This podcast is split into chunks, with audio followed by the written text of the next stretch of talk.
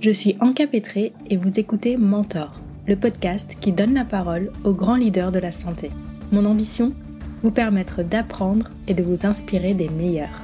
Dans cette deuxième saison, nous partons à la rencontre des baroudeurs, ces hommes et ces femmes qui ont fait carrière aux quatre coins du monde et qui viennent partager avec vous toutes les leçons qu'ils y ont apprises.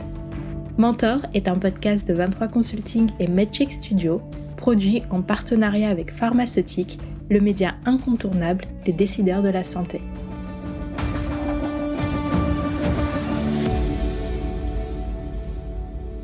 Épisode 11 Thierry Hulot. Avec un parcours remarquable et une expertise reconnue, Thierry Hulot est une figure aussi emblématique qu'énigmatique de l'industrie de la santé. Pharmacien de formation, il a consacré ses premières années professionnelles à la recherche et au développement avant de prendre un virage radical vers des responsabilités commerciales. Cette capacité à saisir les opportunités, à relever les défis et à se surpasser pour atteindre le succès a été une constante tout au long de sa carrière. Bosseur infatigable, il occupe aujourd'hui le poste de président des activités du groupe Merck en France et préside également le LEM. Avec Thierry, l'ennui n'a pas sa place, car son parcours et son quotidien sont jonchés d'imprévus et de rebondissements. Dans cet épisode, il ne se contente pas de partager des leçons apprises durant sa carrière.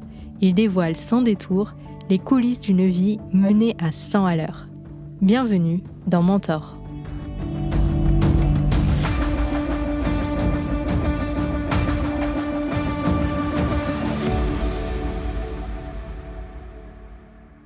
Leçon 1. Gardez les pieds sur terre. J'ai grandi dans un contexte familial euh, heureux, j'allais dire relativement insouciant. On habitait en région parisienne, euh, dans un endroit extrêmement verdoyant. Hein. J'allais à l'école en vélo, en coupant à travers les bois, donc euh, quelque chose d'extrêmement protégé, j'allais dire. Et donc oui, je garde un peu cette notion d'insouciance, d'une certaine vie facile, harmonieuse. Je garde peut-être de mon enfance le souvenir, j'allais dire, de, de grand-mère, de grand-tante, de personnes plus âgées de la famille qui, quelque part, avaient connu et vécu une, si ce n'est deux guerres mondiales et comment elles avaient traversé ça avec euh, résilience, euh, beaucoup de courage en parlant assez peu. Peut-être un, exemple qui m'a frappé presque plus euh, jeune adulte qu'enfant. Ma grand-mère maternelle était d'origine russe a fui dans des circonstances euh, autant rocambolesques que dramatiques euh, la Russie au moment de la Révolution, à l'âge de 4 ou 5 ans, et elle en parlait jamais. À la fin de sa vie un petit peu, mais elle en parlait jamais parce qu'elle en avait été profondément meurtrie enfant, on l'imagine. Quelque chose qui m'est resté et qui est plus récent, c'est ma mère récemment me disait, il y a quelque chose qui me frappe en ce moment quand je lis les journaux des réfugiés dans les conflits des pays de l'Est, qu'on voit ces enfants errant sur la route, et je me suis posé la question, mais c'est incroyable, c'est tellement lointain jusqu'au jour où j'ai réalisé, mais finalement, ça a été la vie de ma mère, enfant. Donc ça, ce sont, des choses qui marquent dans ma réflexion sur comment on fait collectivement avancer notre planète, je vais dire. L'autre partie de la famille est d'un endroit plus plaisant, euh, et ça reste quand même mon, camp de base, euh, qui est le bassin d'Arcachon, dont je suis un fan inconditionnel.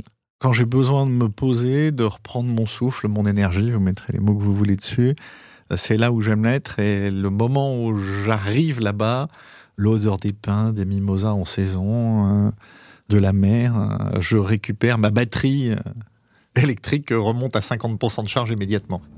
Thierry explique que ces moments sont importants pour lui lorsqu'il a besoin de lâcher prise.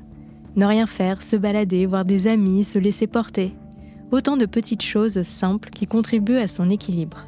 Néanmoins, il admet volontiers que ce qui lui permet de rester les pieds sur terre, comme il le dit, c'est avant toute chose sa famille.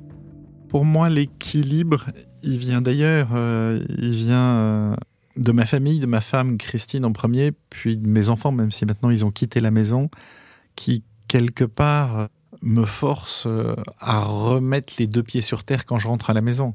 On a un, moment où j'ai eu un moment, et toujours actuellement dans, dans ma carrière, une vie, j'allais dire, professionnellement, euh, j'allais dire, très remplie, un peu agitée, pleine d'imprévus, pleine de rencontres extraordinaires et aussi de décisions par moments un peu lourdes à porter. Et il faut savoir remettre les deux pieds sur terre. Je m'explique peut-être un, peu mieux. quand vous passez 15 jours de suite euh, dans un avion euh, à traverser la moitié de la planète, ça n'est faisable que s'il y a une équipe derrière vous qui organise la logistique et donc vous, vous êtes dans l'action. Puis vous rentrez à la maison, il faut vider le lave-vaisselle. Et c'est indispensable, sinon, sinon vous perdez pied. On peut perdre pied extrêmement vite. Hein. À un moment, il faut vraiment que vous ayez quelqu'un auprès de vous qui vous aide à vous recentrer. Ah, tout ce que tu racontes, c'est très bien, mais on va vivre une vie normale. Et c'est aussi une énorme force, euh, source d'équilibre. Et je suis vraiment très reconnaissant à, mon épouse depuis des années de m'avoir accompagné, parce que sinon c'est un truc à complètement dérailler. Je me souviens, alors c'était, euh, j'avais une trentaine d'années et je faisais un, MBA en Angleterre. Et donc, à l'époque, c'était euh, par session d'une semaine, je sais pas, tous les mois ou tous les deux mois. Et donc là aussi, on était dans un cocon. Et évidemment, il y avait un service de restauration. C'était euh, quasiment un MBA 4 étoiles. Et je me souviens d'être rentré au bout d'une semaine à la maison, d'avoir ouvert le frigo et dire Mais il n'y a pas de fruits frais pour le petit déjeuner. Être entendu dire euh, Welcome back. Et, et ça fait un bien fou. Parce qu'on se dit Oui, attends, essaye de pas totalement dérailler quand même. J'essaye d'être euh, vigilant. Je ne sais pas si je réussis pleinement, mais de dire voilà, en ce moment, ta situation euh, est comme ça. La vraie vie quotidienne de millions de gens qui nous entourent, elle peut-être pas exactement comme ça. Et euh, je crois qu'on peut être très sensible dans la société actuelle, hein, et on le voit en ouvrant la presse tous les matins, au risque de créer une société à plusieurs vitesses. C'est même plus un risque. Quelque part, ça a eu lieu. Qu'est-ce qu'on fait pour qu'il y ait le moins de vitesse possible euh, dans l'interaction humaine qu'on a avec l'autre? C'est très important, je prétends pas être parfait. Euh, l'idée, c'est de rester vigilant.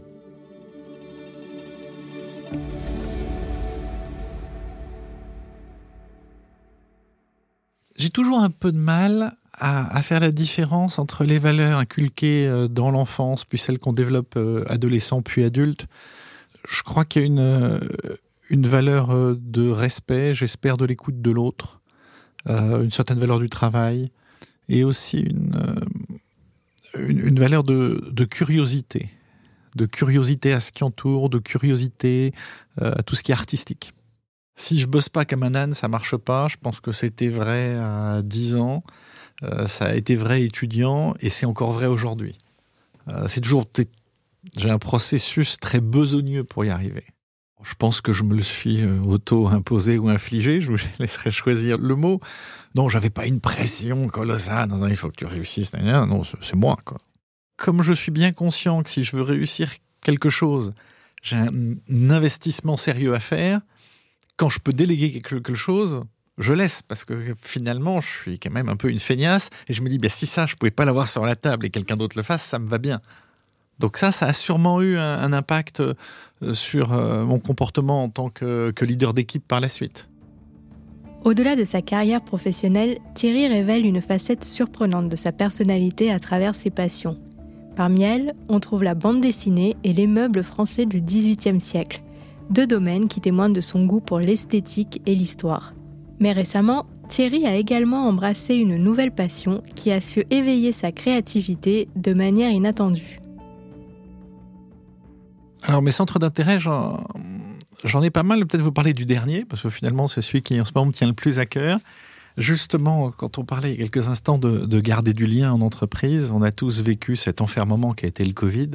Quand je le vois avec un peu de recul, je me dis mais comment on a traversé ça? C'est incroyable, quoi. C'est inimaginable. On l'a heureusement oublié aussi vite que c'était arrivé.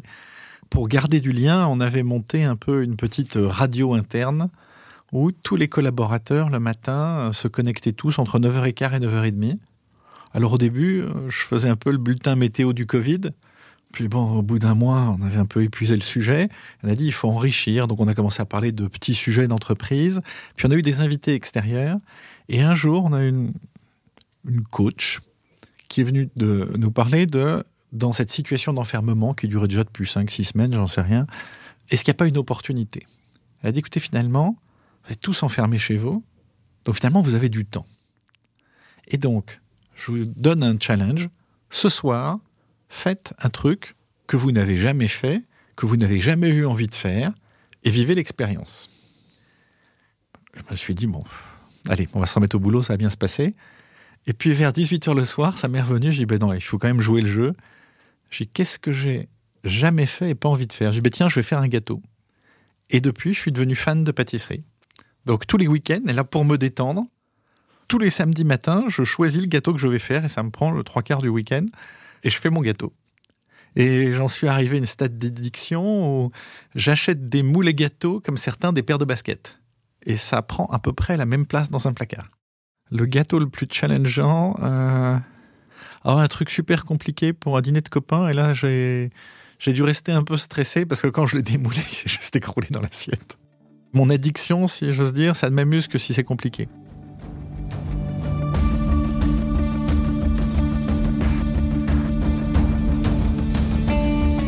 Ce podcast est produit par Medcheck Studio, le premier studio français spécialisé dans les podcasts santé.